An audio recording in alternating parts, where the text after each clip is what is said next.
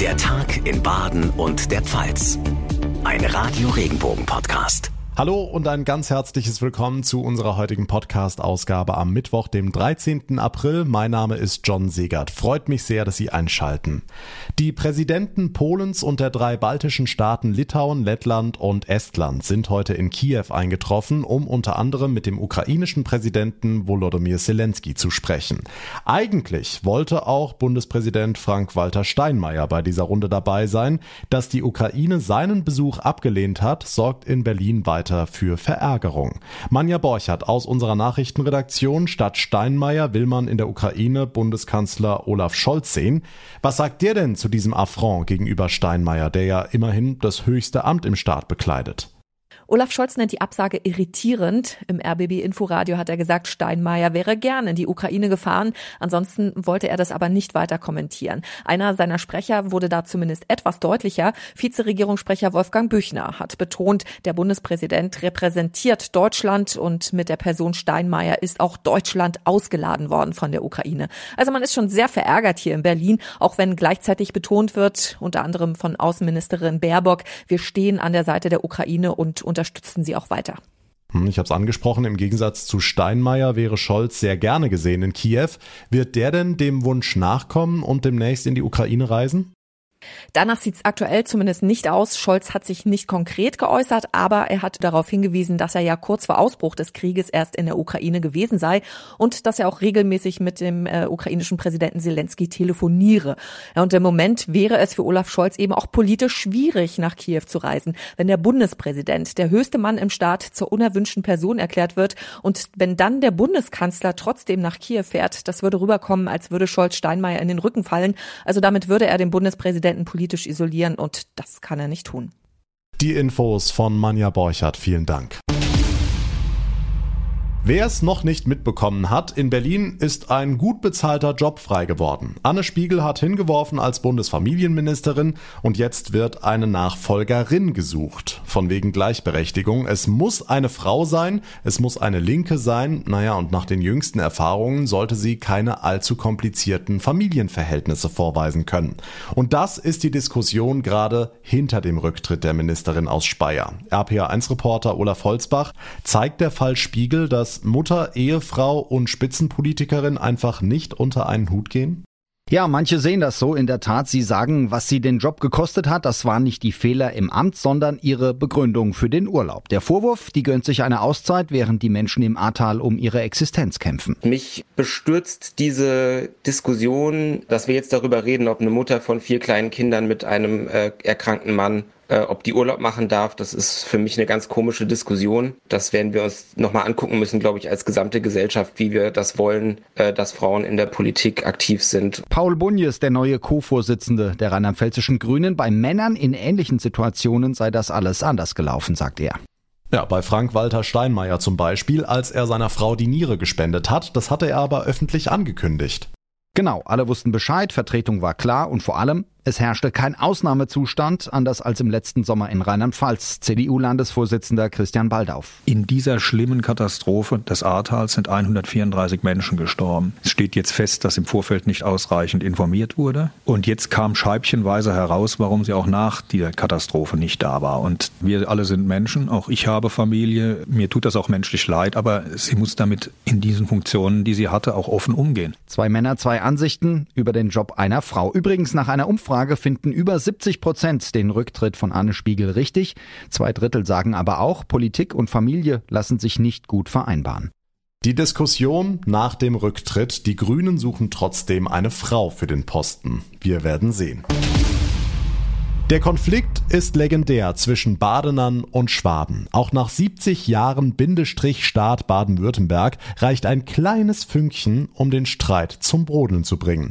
Genau das ist passiert, ausgerechnet kurz vor dem Landesjubiläum. Radio Regenbogen Baden-Württemberg Reporterin Barbara Schlegel. Was ist passiert? Stein des Anstoßes ist eine Veranstaltung des Schwäbischen Heimatbundes zum Landesjubiläum. Hier hat sich unter anderem der Landtag eingeklinkt. Das Ganze ist ja in Stuttgart und ganz praktisch und ehrlich gesagt, keiner hat sich darüber Gedanken gemacht. Bis auf die Badener. Die rührige Badenvereinigung in Karlsruhe hat festgestellt, die Schwaben sind da unter sich. Kein badischer Vertreter ist dazu eingeladen und deshalb in einem Brandbrief an die Landtagspräsidentin beschwerten sich die Badener über diese Ungleichbehandlung und schon war der alte Konflikt Baden gegen Schwaben neu entbrannt. Okay, als Reingeschmeckter frage ich mich, ist das Jubiläum jetzt noch zu retten? Ja, mal schauen. Immerhin kommt jetzt Bewegung in die Sache. Landtagspräsidentin Arras hat Dialog angeboten. In einem Schreiben an den neuen Vorsitzenden der Baden-Vereinigung Peter Köhler. Ein Termin steht noch nicht fest. Treffpunkt sollte, ja klar, im Badischen sein. Außerdem bemüht sich der Landtag seit Tagen zu betonen, es handle sich bei dieser Veranstaltung des Schwäbischen Heimatbundes ja nicht um die offizielle Jubiläumsveranstaltung. Die die ist Anfang Mai und da sind selbstverständlich die Badener dabei. Was sagt eigentlich Ministerpräsident Winfried Kretschmann zu dem ganzen Streit?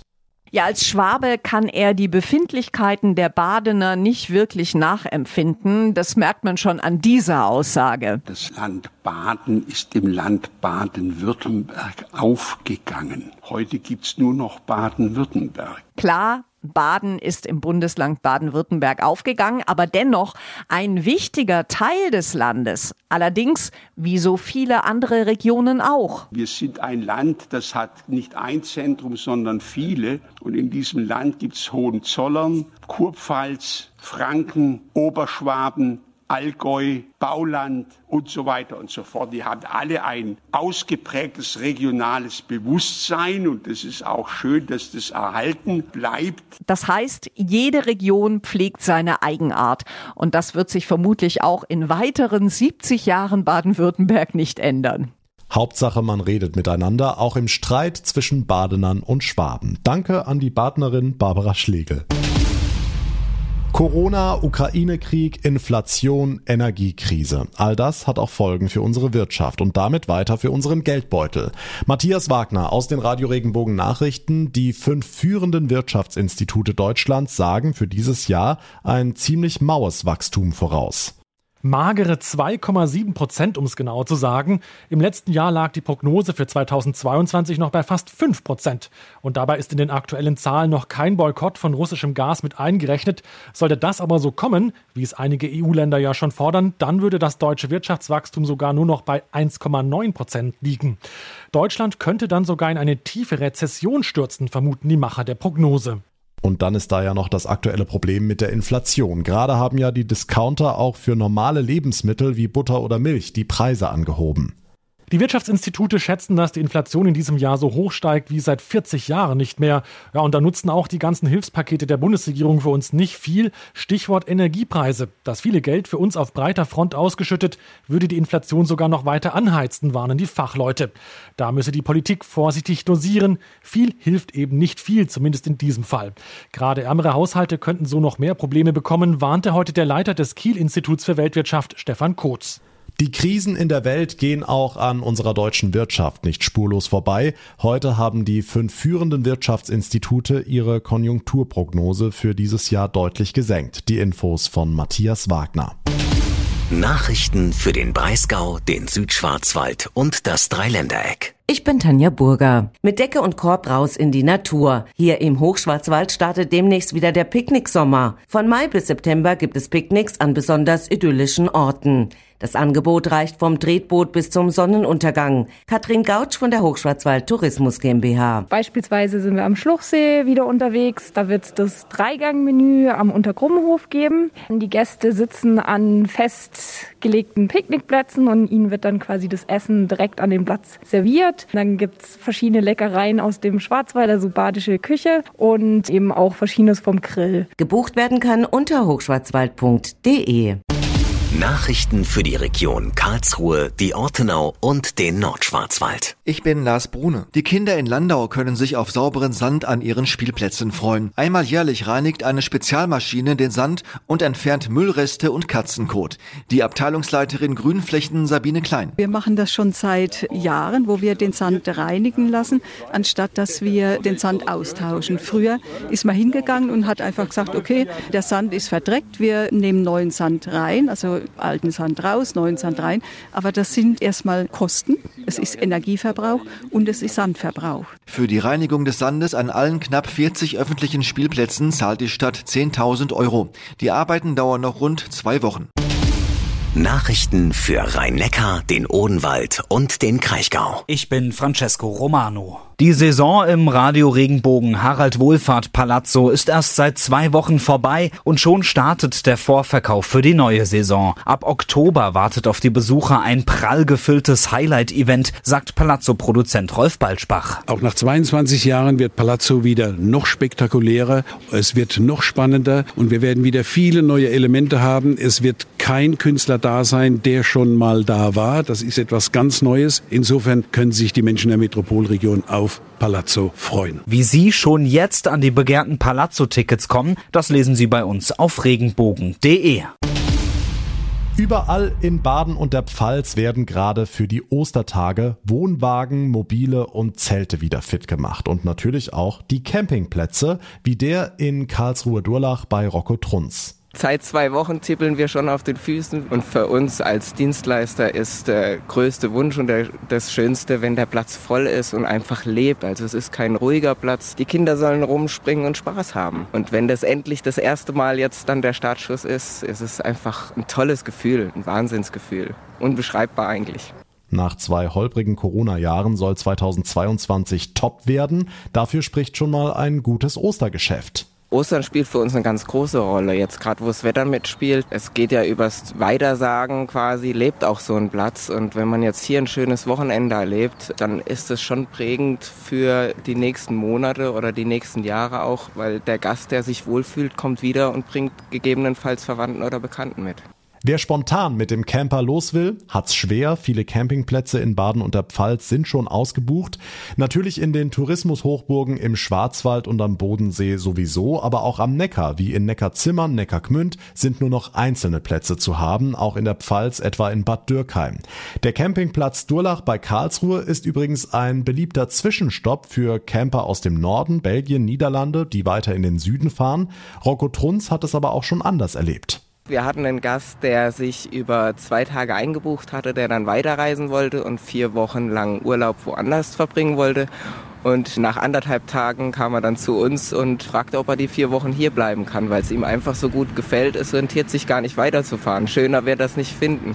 Tja, bei uns ist es halt einfach am schönsten. Aber viele fahren natürlich trotzdem gerne in den Urlaub, wenigstens ein paar Tage, Skifahren oder auch zu Verwandten. Im Vergleich zu den vergangenen beiden Jahren rechnet der ADAC mit mehr Verkehr auf den Straßen, aber ganz so heftig wie vor Corona wird's vermutlich nicht, sagt ADAC-Sprecher Andreas Hölzel. Warum nicht?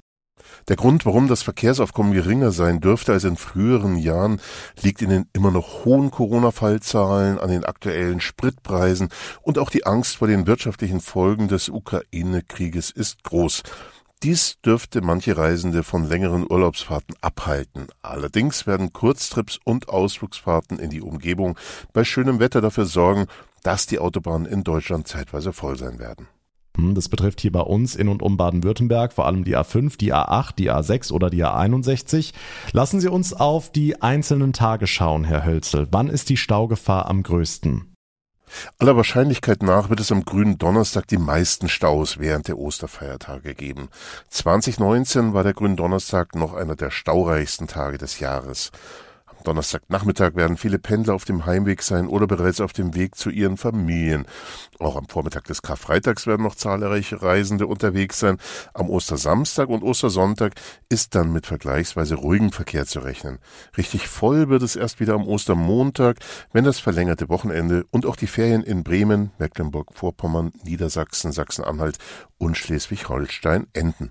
Sagt Andreas Hölzel vom ADAC. Vielen Dank. Und das war der Tag in Baden und der Pfalz für heute. Ich würde mich sehr freuen, wenn Sie uns eine kurze Bewertung hinterlassen, zum Beispiel bei Spotify oder bei Apple Podcasts. Und wenn Sie uns folgen, uns abonnieren, das geht auf jeder Plattform, dann verpassen Sie keine Ausgabe mehr. Mein Name ist John Segert. Ich bedanke mich ganz herzlich für Ihre Aufmerksamkeit und Ihr Interesse. Wir hören uns morgen Nachmittag in der nächsten Folge wieder. Bis dahin eine gute Zeit und einen schönen Feierabend. Tschüss.